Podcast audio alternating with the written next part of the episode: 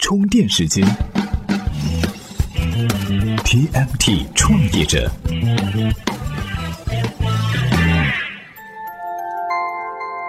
专属于创业者的行动智慧和商业参考。各位好，欢迎收听在喜马拉雅 FM 独家播出的 TMT 创业者频道。要说这二零一六年最火的创业项目是什么啊？有人说那肯定要数直播和小龙虾了。一个大饱眼福，一个是大饱口福，都是刚需大市场。的确哈，最近三年全国呢有十万创业者投身到了小龙虾创业当中。今年第二季度，小龙虾餐馆数量同比是上涨了百分之三十三。这股浪潮就像小龙虾的颜色一样，开始红透中国。上个世纪三十年代，小龙虾刚从日本引入中国，只是被当作宠物的饵料来喂养。经过漫长的小龙虾革命，又经历了谣言和危机，通过无数创业者的不断努力，今天的小龙虾终于可以名正言顺地躺在咱们的餐桌上啊！不仅如此，互联网 O2O 创业和投资浪潮卷入到了餐饮业，眼看着一场声势浩大的小龙虾互联网革命也拉开了帷幕。哎，这小龙虾的确美味，在夏天的夜晚配上一点小酒，实在是一种享受哈。不过，对于创业者或者投资人来说，要怎么把这块虾肉吃到嘴里呢？今天咱们就来和大伙儿聊一聊小龙虾的互联网革命。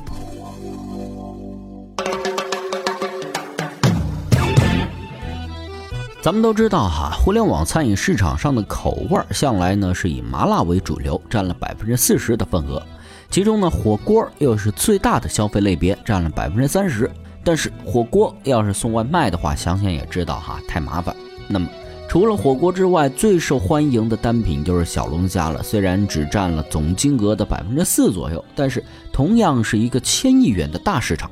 小龙虾拥有的四大特点呢，可以说是天然契合外卖市场哈。第一，口味独特，重复点单率高；第二，小龙虾送外卖也方便，至少不像火锅那样还要送些什么锅呀、盆呐什么的。第三，小龙虾保鲜时间长，烹饪后两个小时口感都不会变差。第四，小龙虾单价高，毛利率高，完全可以覆盖这个配送成本。所以啊，这种种的优势加起来，便成功的是虏获了 O2O 创业者们的芳心啊！据估计，二零一五年全国兴起的小龙虾外卖项目过千个，其中北京就有两百多个，宣布获得了融资的项目呢，也有数十个。这啊，差不多也是一场可以跟百团大战、直播大战媲美的烧钱竞赛。创业项目是弄起来了，小龙虾的各种菜式呢，也是千奇百怪。什么榴莲小龙虾、茴香小龙虾、蛋黄小龙虾、咖喱小龙虾，甚至还有这小龙虾月饼，这想象力啊可谓是登峰造极。不过，想要在这种种口味中杀出重围，考验的还是创业者的产品方法论。某个据说是北京最火的小龙虾品牌之一，它的研发流程呢是这样的：首先，内部封测，厨师们呢每个星期举办一次比赛，第一名三千块奖金，最后的罚一千。这简直是逼着厨师挖空心思去研发各种新口味儿，然后呢，把剩出的口味儿让顾客试吃。试吃过程中呢，不问问题，不提供意见，只通过摄像头记录下食客的情绪反应，看看到底是兴奋的不停吃，还是吃几口就放下。接着呢，从不断的试吃中选出顾客最喜欢的几种，看看能否进行规模化的生产。最后哈，再从这中间综合选定成本最低、口味最受欢迎的一种留下来，其他的通通放弃。看看哈，这就是典型的互联网方法论呐，追求极致，产品为王。一款美食如果能够严格遵循这样的流程研发出来，你想不火都难。不过产品是有了，适当的营销也少不了。现在的小龙虾外卖嘛，哈，为了吸引眼球，那是无所不用其极，分分钟有种被玩坏的感觉。比如，有的食客下单后，哈，司机会开着有小龙虾贴着的花车，载着女仆装模特进行配送，是一路招摇过市啊。有的呢，甚至还推出了超级按摩虾，一边吃虾一边提供美女按摩服务。至于什么美女开宝马送餐、三十分钟闪电送达服务，都已经显得平庸了哈。在这一轮又一轮的营销炒作和产品创新中，小龙虾的互联网革命开始进入了高潮。前面呢，我们说到内部封测的小龙虾品牌，哈，其实就是现在北京第一的麻辣诱惑。为什么一个小龙虾要经过那么长时间的封测呢？我们来听听它的创始人韩东是怎么说的。充电语录：它决定不了现在的生死，它能够决定以后的生死。呃，封测其实测很多种，第一是测口味是不是有很强的竞争力，第二呢，如果被消费者接受的产品不能够大规模生产，这都是没有任何意义的。OK OK，如果就是一个厨师能做出来，那这款产品我推出来没有意义啊。这个还要测你的采购，还要测它的整个的这个供应，呃，测它这个能不能大规模的生产。既然小龙虾的互联网革命迎来了高潮哈，而且由于产品特性和产业链的成熟，现阶段呢也很难有下一个单品取代小龙虾的地位。那么后来者的投资机会和风险又在哪儿呢？对于小龙虾来说，有一个不得不说的痛点，那就是它的淡旺季周期。因为呢，这小龙虾也要过冬嘛，一到冬天就断了货源，这样一来，一年就只能做四个月的生意。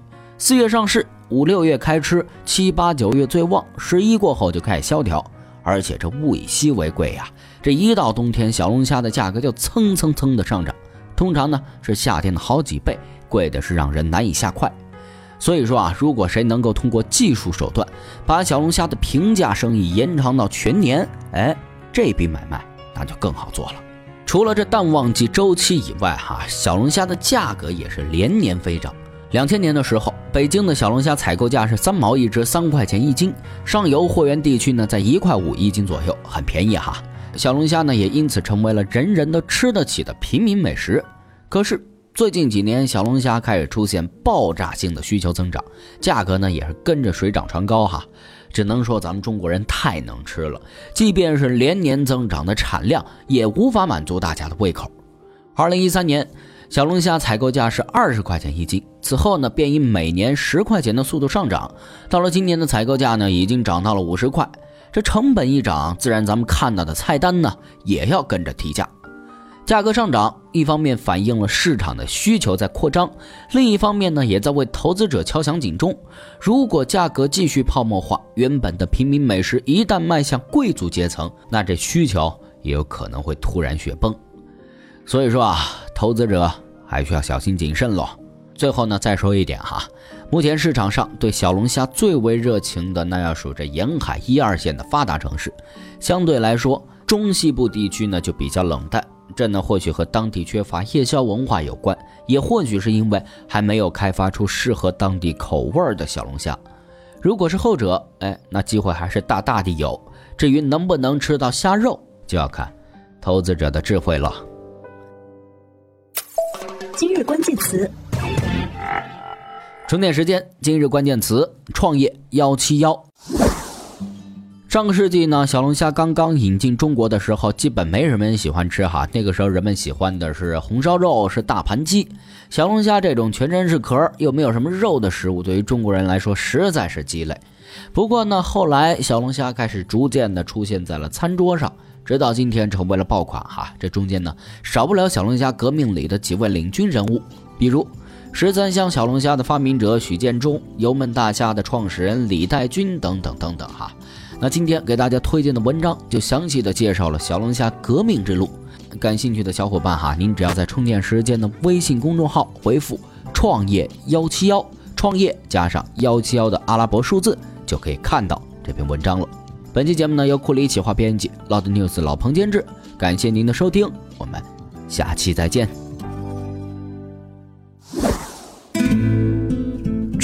联网云笔记工具产品印象笔记已经成为充电时间战略合作伙伴，所有充电时间会员将获得一份印象笔记提供的价值一百四十八元的高级账户。